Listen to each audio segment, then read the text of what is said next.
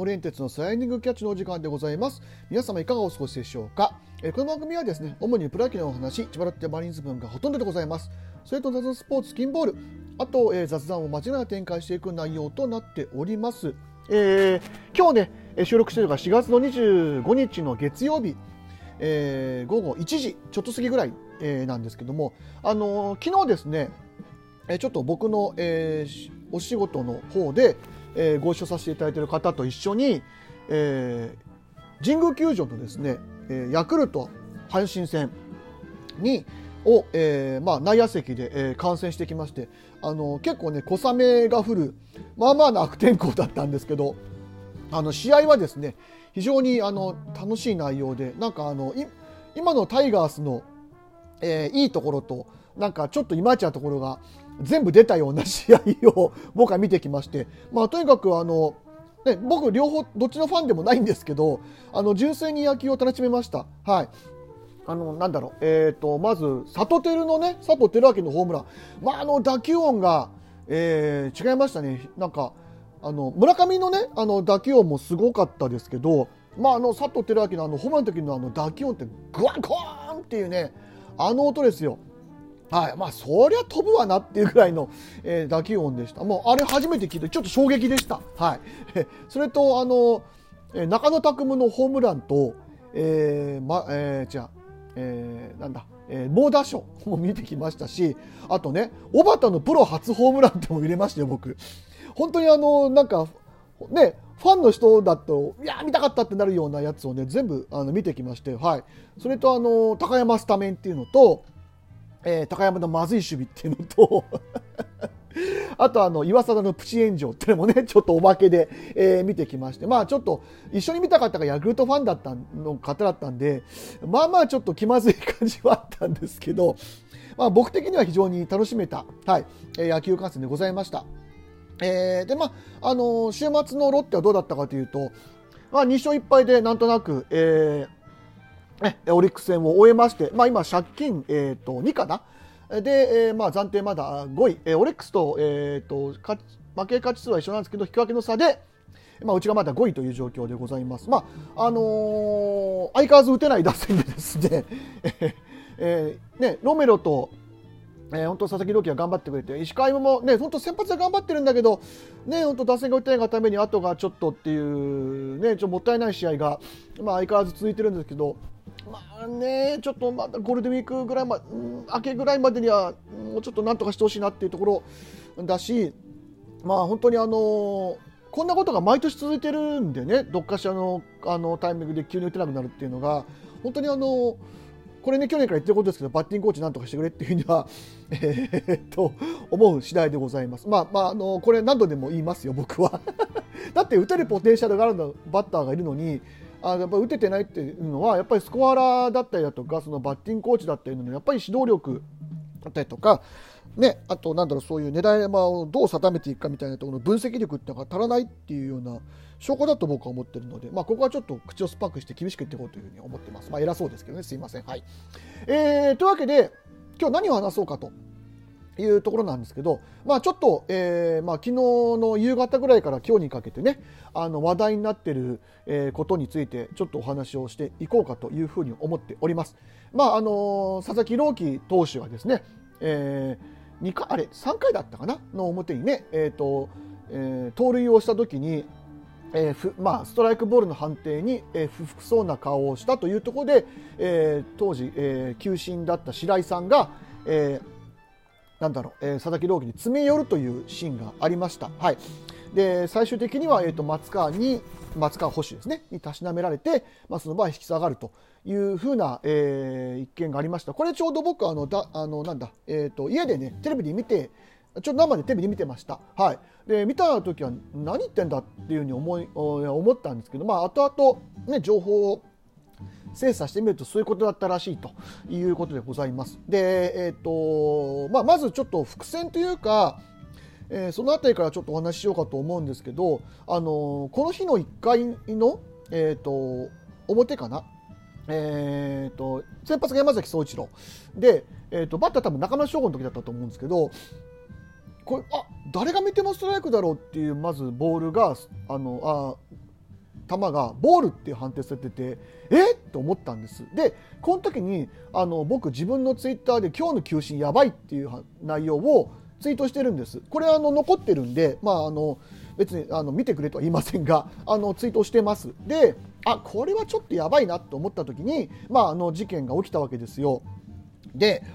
あのーまあ、その注意をしに、まあ、結局その不服そうな判定をした時に注意をしに行くっていう形で行ったんだと思うんです本人的には。ただ、えーとまあ、野球協約っていうか野球の、えーと、ルールにも、えーと、不服そうなした場合は、まあ、あの注意もしくは、えーと、退場を命ずることができるっていうふうにはちゃんと明記がしてあるんですよね。でその通りにやったって言えばそれまでなんですけど、えー、それ以前に、えー、審判の心得みたいなものが、まあ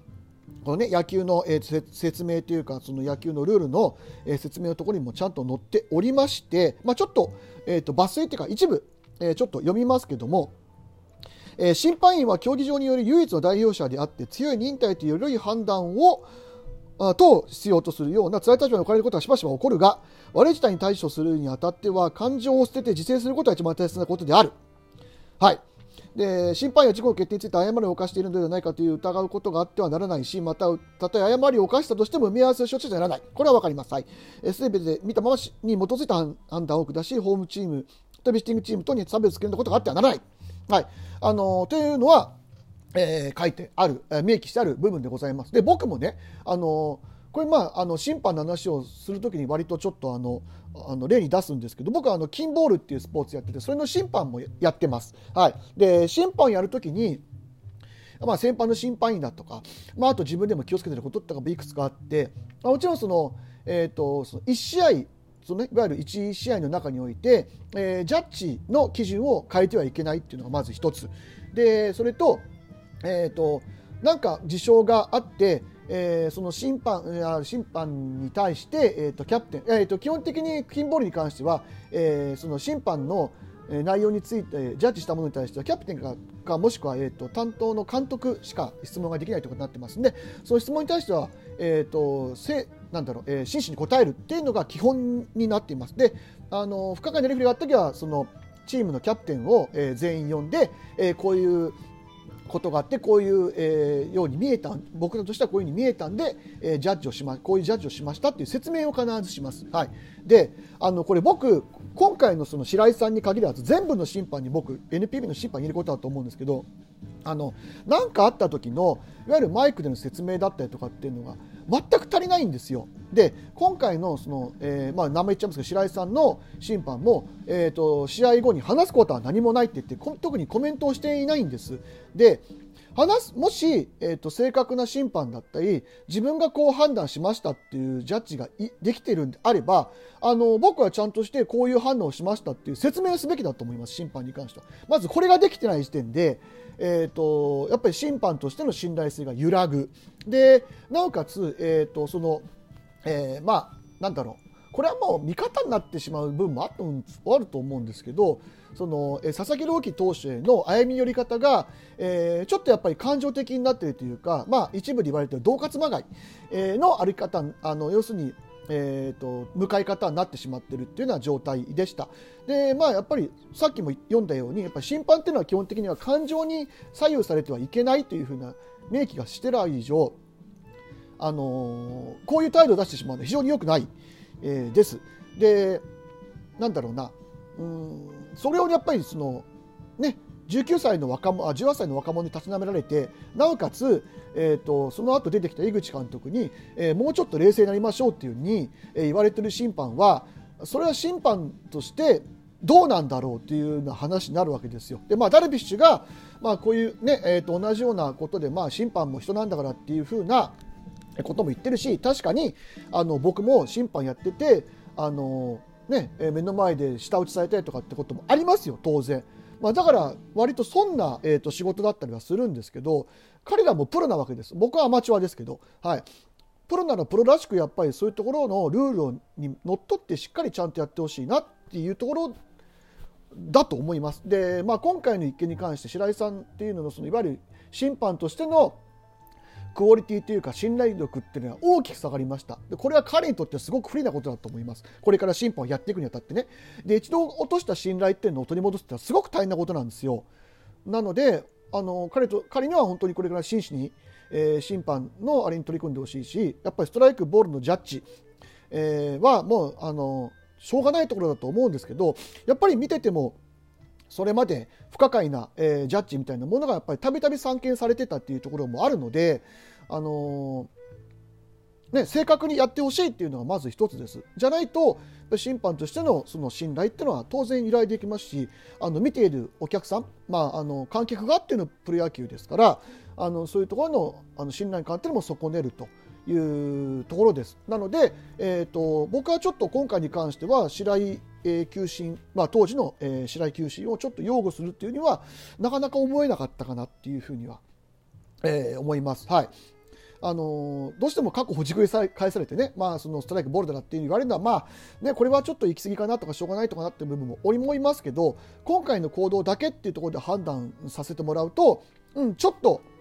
いかがなものかなっていうふうには思いました。はい。あの、ストライクの時に高い声を上げるのもいいですが、えー、そういう、それ以前にちゃんと審判としての本来の、えー、仕事を、えー、全うしていただきたいなというふうに思いました。はい。えー、というわけで、えー、今日は以上となります。お聴きいただきましてありがとうございました。森エンテツでした。